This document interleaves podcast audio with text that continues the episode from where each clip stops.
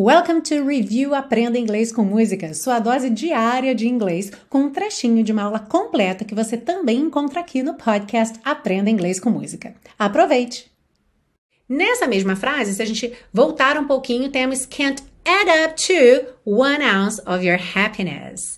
E esse add up to é um phrasal verb, você já deve ter imaginado, né? Bem interessante. Lembrando aqui qual é a definição de phrasal verb e por que a gente não precisa ter medo dele.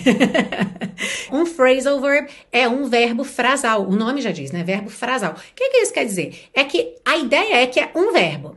Só que em português, os nossos verbos são uma palavra só. Né? Por exemplo, andar, subir, descer comer, beber. Quando a gente tem um verbo frasal, quer dizer o quê? Que o nosso verbo, na verdade, não vai ser uma palavra, só vai ser uma pequena frase. Não é uma frase comprida, mas é que a gente vai ter aí duas a três palavras, geralmente, tá? A grande maioria dos verbos frasais tem duas palavras, um verbo e uma preposição. Mas existe também a opção de termos três palavras, por exemplo, nesse phrasal verb, como aqui, que a gente tem um verbo, add, e duas preposições, up and to, ok? Então a gente tem add up to.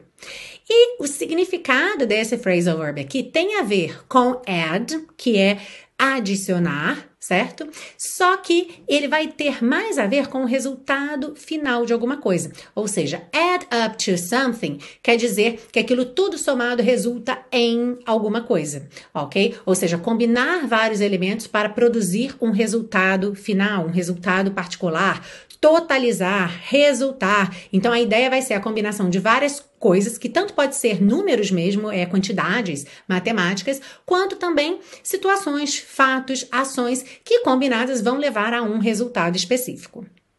Num contexto mais matemático, existem algumas camisetas, canecas, é, moletões com o seguinte dizer em inglês. Daqui a pouco eu vou mostrar para vocês a imagem, é que ela já vai conter a resposta. Então, primeiro vou pedir para você montar aí na sua cabeça.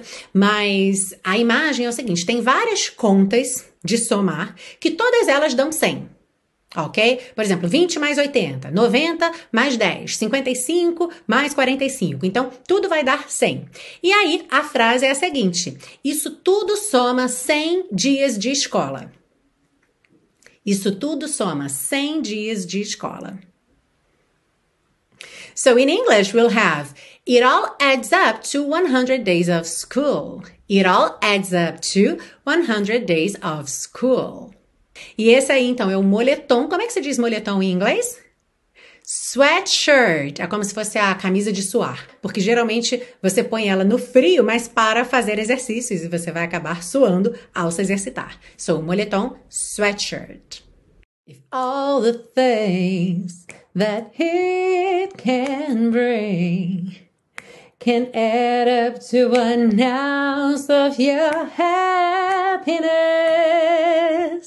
And for your love, I would do anything. Ah, e se você busca um curso de inglês passo a passo com a minha orientação, conheça o Intensivo de Inglês da Teacher Milena, meu curso de inglês que te oferece 30 dias de garantia incondicional. Saiba mais em www.intensivo.teachermilena.com.